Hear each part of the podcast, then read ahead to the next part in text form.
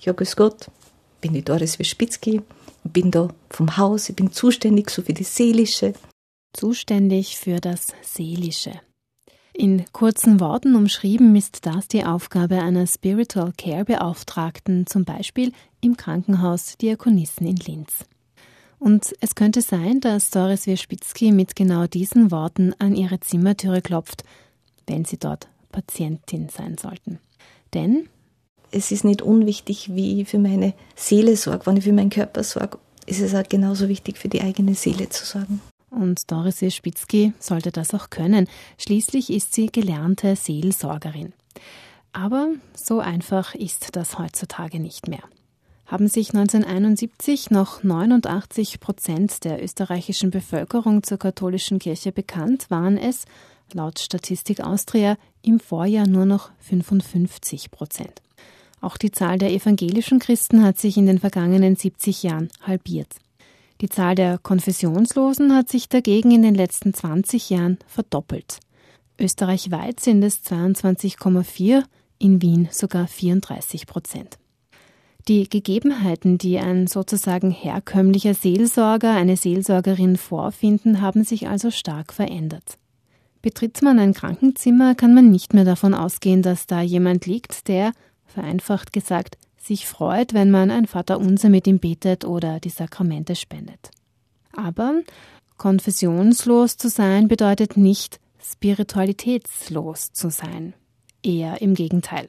Die Religionszugehörigkeit nimmt ab, das Interesse an Spiritualität aber wächst. Ja, das ist durchaus zu beobachten im Sinne von, das nehme ich sowohl bei jungen Patientinnen und, und Patienten, Kolleginnen und Kollegen wahr, dass dieses Bewusstsein, dass diese seelische Komponente ganz wichtig ist, um die Gesundheit zu erhalten oder gesund zu werden dass dieses Bewusstsein ganz stark im Wachsen ist. Ja. Und darum werden ja auch so viele Angebote wahrgenommen von Yoga bis Visualisierungsübungen, um wieder in die innere Balance zu kommen. Da heißt es, für diese Entwicklungen und vor allem für die Bedürfnisse der Patienten Sensibilität zu entwickeln. Okay, es hat sich da was verändert, wenn man sich denkt, 1951 waren 89 Prozent in Österreich katholisch. Und man, hat ja immer in der Pflege auch auf spirituelle Bedürfnisse reagiert, so ganz natürlich, ja. Nur die Treffsicherheit, dass ich mit meiner Prägung bei meinem Gegenüber genauso lande, weil da ist man mit dem Vater unser oder mit irgendeinem Ritual nicht so falsch gelegen, ja. Heute sind nur mehr 60 Prozent, das heißt 40 Prozent muss ich mir auf die Suche begeben, 20 Prozent sind komplett konfessionslos. Also da braucht es halt eine ganz andere Kompetenz auch bei den Kolleginnen und Kollegen in der Medizin und Pflege, um überhaupt darauf heilsam eingehen zu können, weil da ein ganz anderes Know-how, mit welcher Kultur, Religion oder mit welchen Bedürfnissen kann ich da vielleicht konfrontiert sein. Und dieser Schlüssel lässt sich auf die Kolleginnen und Kollegen anwenden, ja. Und darum auch der Begriff Spiritual Care, weil er neutraler ist und sie darin Kolleginnen und Kollegen leichter wiederfinden, die vielleicht mit äh, konfessionellen Religionen nicht mehr so viel am Hut haben. Für Spiritual Care ist Doris Wischwitzki mittlerweile Expertin. Seit 25 Jahren ist sie katholische Seelsorgerin und war zuerst lange in der Pfarrpastoral und Pfarrleitung tätig. Nach ihrem Wechsel in die Krankenhausseelsorge absolvierte sie von 2015 bis 2017 ein Zusatzstudium an der Medizinischen Fakultät der Uni Basel nämlich den damals ersten Masterlehrgang in Spiritual Care. Und zustande gekommen ist es eigentlich dadurch, dass mir die Geschäftsführung der Klinik Diakonissen zurückgeholt mit dem Anspruch oder dem Wunsch, äh, ein Konzept zu entwickeln, äh, die Klinik auf eine spirituellere Basis zu stellen. Und das habe ich entwickelt und und mein Kollege hat zufällig diesen Masterlehrgang äh, durch eine Kollegin entdeckt und die sind dann hellhörig geworden auf dieses Konzept, dass das eigentlich sehr kompatibel ist. Ja, so bin ich dann in Basel gelandet, habe dieses Konzept nochmal wissenschaftlich reflektiert, in der Literatur recherchiert, erste Fortbildungstage evaluiert. Ihre Masterarbeit ist unter dem Titel Spiritual Care in der Praxis 2022 im Kohlhammer Verlag erschienen. Bevor wir mit Doris Wispitzki über die Praxisanwendung von Spiritual Care sprechen können, müssen wir uns aber der Frage stellen, was versteht man eigentlich unter Spiritualität? Ich kann Ihnen sagen, dass wir im Studiengang versucht haben, eine Definition zu machen aus 92 Definitionen, die wir damals 2015 gefunden haben, also die 93. Ich glaube, dass das ganz, ganz schwierig ist. Denn Spiritualität steht gerade für einen Zugang, der sehr individuell ist, sehr plural ist. Traugott Rosa sagt zum Beispiel, Spiritualität ist das, was der Mensch davon, also für sich davon versteht. Ja. Da merkt man, wie weit und offen es ist. Die Definition von Spiritual Care fällt da schon leichter. Spiritual Care kann man vielleicht so übersetzen wie spirituelle Sorge, Sorgekultur, ich habe jetzt ein wunderschönes Sprachbild dafür geschenkt bekommen von einer Redakteurin von der ähm, Zeitschrift Die Oberösterreicherin, die mir interviewt haben und die haben das so übertitelt, Spiritual Care, Medizin für die Seele. Und das, finde ich, trifft sehr, sehr gut, ja. Es trifft sehr gut, weil es äh, die Komponente beleuchtet, um was es geht. Es geht darum, Menschen, die von Krankheit auch von Gebrechen des Alters, Beeinträchtigungen betroffen sind, dass man diese seelische Dimension stark in den Blick nimmt als wesentliche Dimension des Menschen. In der Form, wie es für den Menschen stimmt. Und da gibt es natürlich die Seelsorgerinnen und Seelsorger, die da halt mit ihren Gesprächen, Ritualen, Begleitungsmaßnahmen, Liturgien, allem, was es an Heilsamen da gibt. Und das ist ja toll, was wir da Gott sei Dank in Österreich an Angeboten haben, auch teilweise anderer Konfessionen und Religionen. Und doch ist es so, dass gerade viele Kolleginnen und Kollegen aus der Pflege und der Medizin, weil die haben ja oft noch mehr Kontakt zu den Patientinnen und Patienten, da ein Gespür entwickeln, was braucht der Mensch vielleicht auch an seelischer Begleitung. Und da ist es in diesen kleinen Momenten, ja, wo oft so Bedürfnisse, spirituelle Bedürfnisse werden ja zwischen Tür und Angel geäußert, wie beim Kaffee, wo wer sagt, eigentlich habe ich gar keine Lust. Warum liege ich so da mit den Schmerzen? Warum habe ich das verdient? War immer ein guter Mensch. Und wenn man solche Dinge, solchen Aussagen Gehör schenkt, dann kann man Menschen auf dieser Ebene begleiten, sie unterstützen, sodass er energiefrei wird für den Genesungsprozess. Spiritual Care, verstanden als Sorge um die Seele oder Aufmerksamkeit auf seelische Bedürfnisse der Patienten und Patientinnen, ist also etwas, das im Krankenhauskontext nicht nur den Seelsorgerinnen überlassen ist. Spiritual Care beginnt schon bei der Aufnahme eines Patienten und dem Wahrnehmen, dass er oder sie wahrscheinlich verunsichert ist. Was es da braucht, ist kein Seelsorgegespräch mit einem Priester, sondern ein freundliches Wort, das Verständnis ausdrückt. Genau mhm. das ist der Punkt. Das mhm. ist die Erfahrung, die uns täglich begegnet und wo wir sagen, genau da ist es wichtig, in, in Spiritual Care ein Stück weit sensibilisiert und geschult zu sein. Eine wesentliche Haltung zum Beispiel oder Kompetenz ist die Empathie. Und das ist wirklich dieses, dass man sich wieder mal bewusst macht, es ist nicht selbstverständlich. Und es ist vielleicht halt jemand, der das erste Mal da ist. Und wie würde es mir gehen? Ja, was wollte ich brauchen? Und es ist oft ein Satz, es ist oft ein Blick, ja, das dann genau diesen Unterschied macht. Und ich sage immer, Spiritual Care ist Begegnung. Und es geht nicht darum, die Mitarbeiterinnen und Kolleginnen äh, und Kollegen darin zu schulen, da jetzt ein Seelsorgegespräch zu halten. Die Zeit ist wieder da. Aber es sind genau diese kleinen Momente der Begegnung. Zum Beispiel, es macht so einen Unterschied, wenn man Mammographie geht, ja, und sie denkt, oh, hoffentlich ist wieder alles gut. Da ist eine Anspannung da und es macht einen Unterschied, ob die Dame an der Rezeption sagt, füllen Sie mir den Aufklärungsbogen aus, bitte sitzen Sie hin und kommen Sie dann wieder. Oder sie ist darauf sensibilisiert und nimmt es wahr, dass man vielleicht nervös ist, sieht es im Gesicht. Und es kann ein Blick sein oder einfach der Satz, ich wünsche Ihnen alles Gute. Und schon hat die ganze Situation eine andere Farbe. Und diese kleinen Bewegungen und Begegnungsformen geht es in Spiritual Care, wo Kolleginnen und Kollegen, das kostet nicht viel Zeit, einfach heilsam da auf Patienten eingehen können. Im Gegenteil, wir haben schon oft erlebt, wenn sie Patientinnen und Patienten wahrgenommen fühlen oder auch in der, in der Langzeitpflege, wo auch sehr viele Schulungen jetzt mache, immer, ich glaube, 60 Fokus- und Thementage, also mit insgesamt sicher über 600 Teilnehmern gehalten. Da macht man immer wieder die Erfahrung, wenn man sich Zeit nimmt, nur diese Momente und einmal Bewohnerinnen, Bewohner, Patienten bewusst wahrnehmen und sie denkt, was ist jetzt da? Was braucht jetzt der in dem Moment? Dass das oft viel mehr Zeit spart, weil sie Bewohnerinnen, Bewohner, Patientinnen wahrgenommen fühlen und dann sie oft nicht diese Aufmerksamkeit oder diese Nähe, ja, was sie vielleicht in dem Moment brauchen, weil man unrund ist, weil man angespannt ist, auf andere Art und Weise holen, weil sie dann halt nur ein extra Handtuch brauchen oder doch nur einen Kaffee oder vielleicht eine medizinische Frage haben. Ja, zu den Schulungen für Spiritual Care sollte also im besten Fall die ganze Belegschaft geladen werden, vom Reinigungspersonal bis zum Oberarzt. Und laut Doris Wierzbitzkis Erfahrung werden diese Einladungen auch sehr gerne angenommen. Bei uns sind diese Schulungen freiwillig, zwar in Dienstzeit, weil das unseren, unserer Geschäftsleitung wichtig ist, sowohl im Diakoniewerk als auch in der Klinik Diakonissen. Aber wenn wer das nicht will, braucht er das mal nicht machen. Aber wir haben kein Problem, dass die Teilnehmerinnen da gern mittun und sich, also in der Klinik haben wir eine Schulungsquote von über 80 Prozent teilweise, wo die Mitarbeiterinnen, also die Kolleginnen und Kollegen da freiwillig mittun und sie total toll einlassen und dann merken, was sie alles entdecken, ja.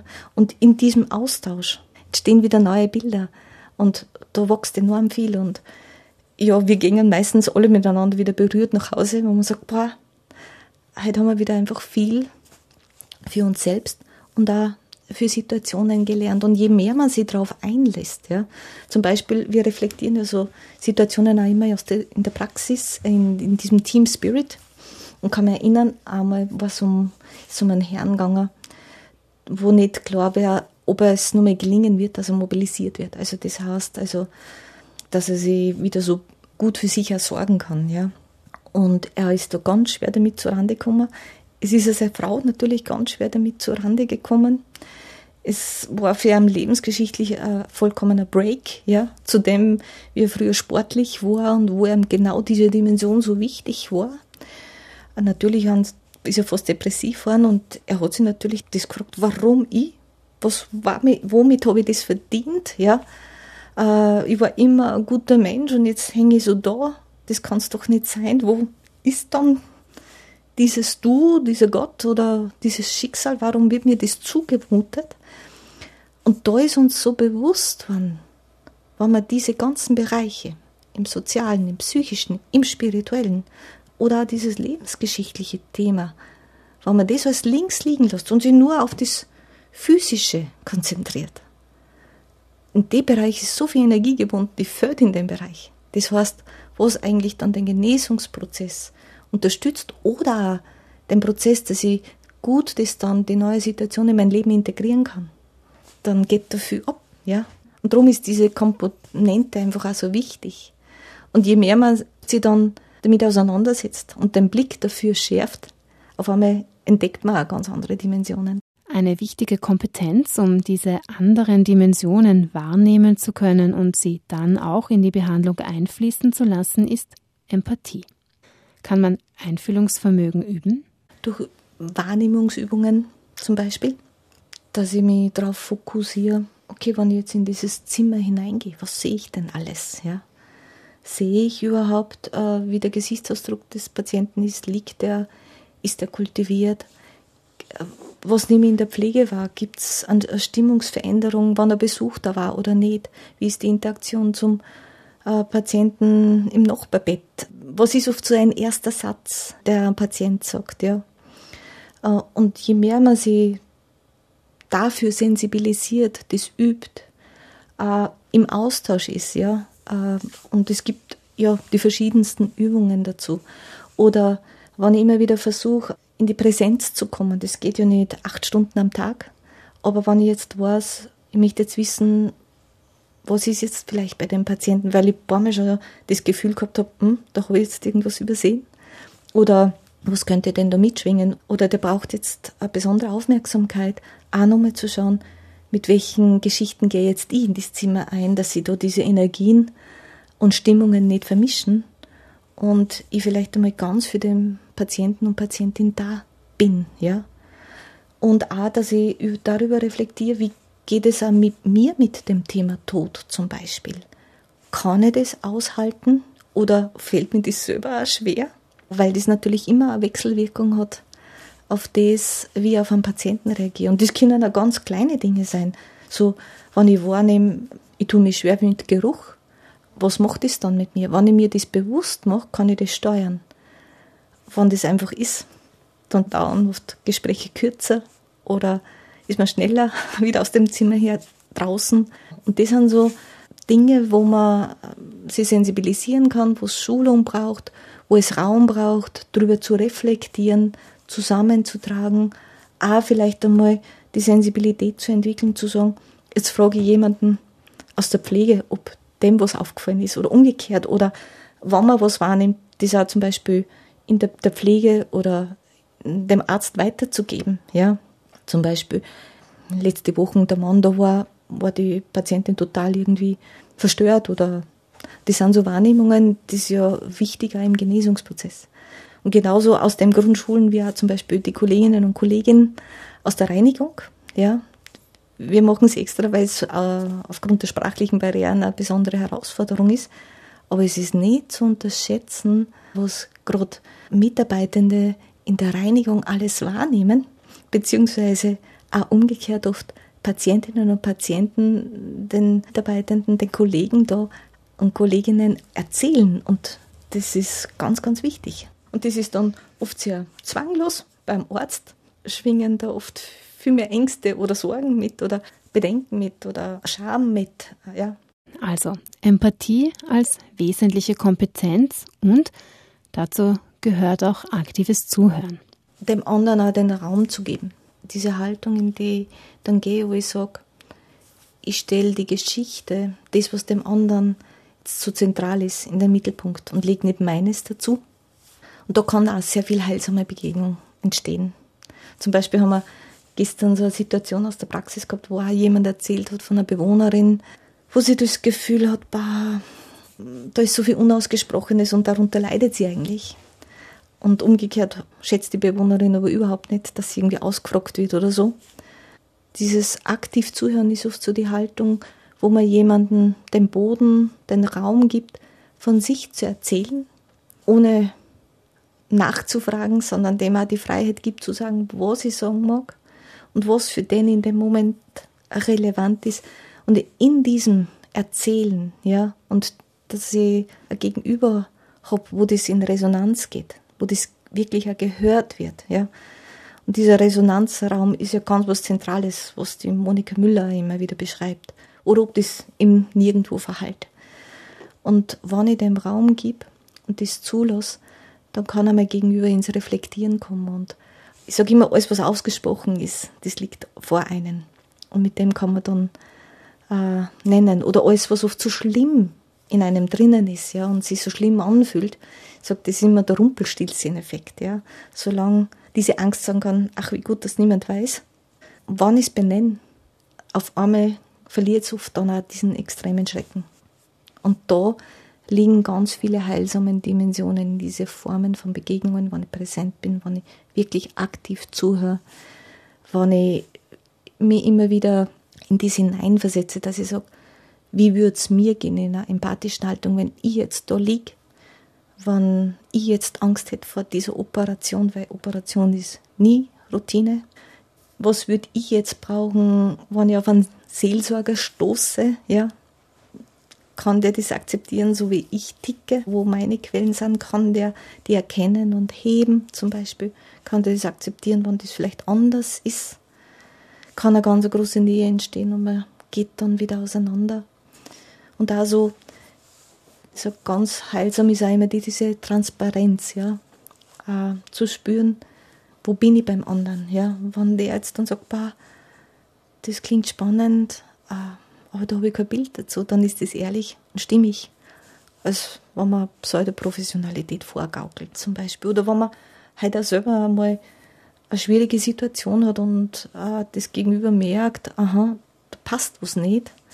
Auch zu sagen, ja, heute ist auch bei mir kein guter Tag, ohne dass man vielleicht was preisgeben muss. Ja.